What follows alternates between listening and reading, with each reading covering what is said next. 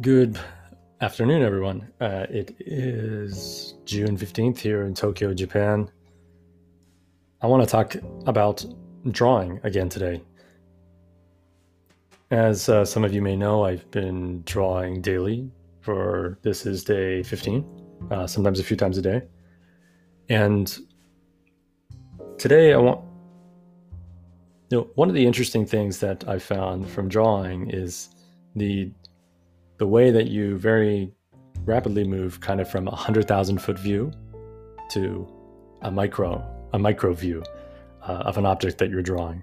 So, for example, when you are drawing a, a flower, let's say an orchid, you have to take in the orchid at a distance, its shape, its structure, its overall um, position, symmetry, and these kind of things. Um, but then later on in the drawing, you need to zoom extremely close and think very deeply about what you're looking at. And I've taught, I, I spoke a little bit about drawing and abstraction in the way that your brain creates abstractions to make it easier to live in the world, uh, and how drawing is kind of decoding those abstractions. Um, but I want to talk, and so I want to add on to that a little bit more, at least one more idea, and that is I think it's truly interesting, maybe even amazing, that the brain can very easily uh, pick up objects in its abstract form and fully understand what they are. Let me give a, a, little bit more concrete example. When you're drawing something, there's different styles that one could embody. You could try to represent an object exactly how it looks on paper. I'm sure this has a name in the actual art community, but as an amateur, I do not know. Um, but some form of realism, like the plant you're looking at with your real human eye is the same one that is represented in the picture. And then, of course, you can go on more on the other end, which is illustration style, where you're typically only choosing a few different lines to represent an object. And I actually think that that's a very interesting spectrum because on the, on the on the kind of realism side, let's call it, you are really trying to do your best to represent the object as you see it um, you know, subject to some of the limitations of the mediums that you're using in order to present it. However, you're you're doing your best to represent it the best you can. Illustration, on the other hand, is a very interesting process, and, and it's one I'm not quite good at yet that I'm practicing, and that's because you need to choose some lines. You need to choose which lines are important. You don't get to draw everything that's in front of your eye. And so that process of kind of distillation, so to speak, is a very interesting one. Now, there, there's some drawing technique in there, um, but kind of at a very high level sense, and one that I'm quite interested in is how do you know what lines to draw? And to do that, you have to really think about the essence of the object that you're drawing. What makes an object uniquely itself?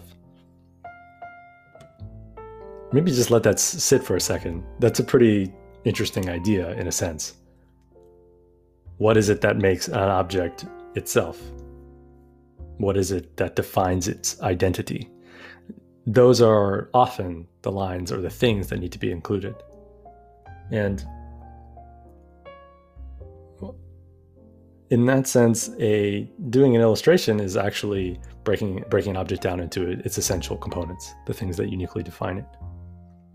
Now, and there's still a spectrum within the illustration space. You know, more lines, more shading, more not, and what and whatnot. Um, but, but perhaps one of the extremes would just be your basic smiley face, a circle and three lines. Let's call it three dots, three lines. This is probably the simplest representation of a human face that can be done, and that in itself is interesting because in, in a smiley face example, we're isolating happiness and, and rep- the representation of happiness. But I think the the other thing that I was thinking about this morning, which is a little bit esoteric, but it's cool that humans can actually understand. They can they can see a symbol, they can see a thing like a smiley face, and actually know what that means. We're able to look at that picture and understand that that means the the happy emotion emotion or a smiling emotion, right? And you're like well yeah yeah but hold on like it what the, it doesn't need to be a photograph.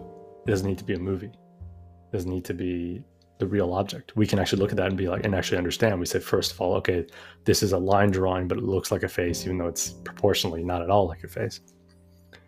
And we can then both connect that to a human emotion. And we do this all the time with uh, comics, especially some of these really basic, like XKCD or some of these very like line based comics. Um, they're very simple drawings, but they communicate a lot.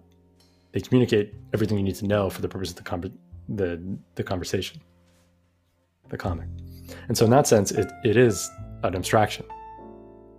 It's it's a, a very pure form of abstraction, and it.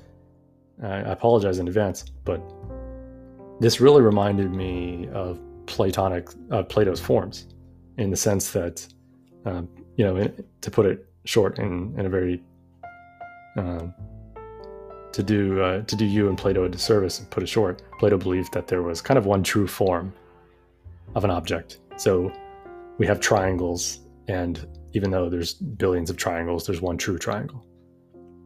We have headphones, but headphones is a form. There, there is such thing as a capital H headphone that the rest of the objects kind of um, grow from.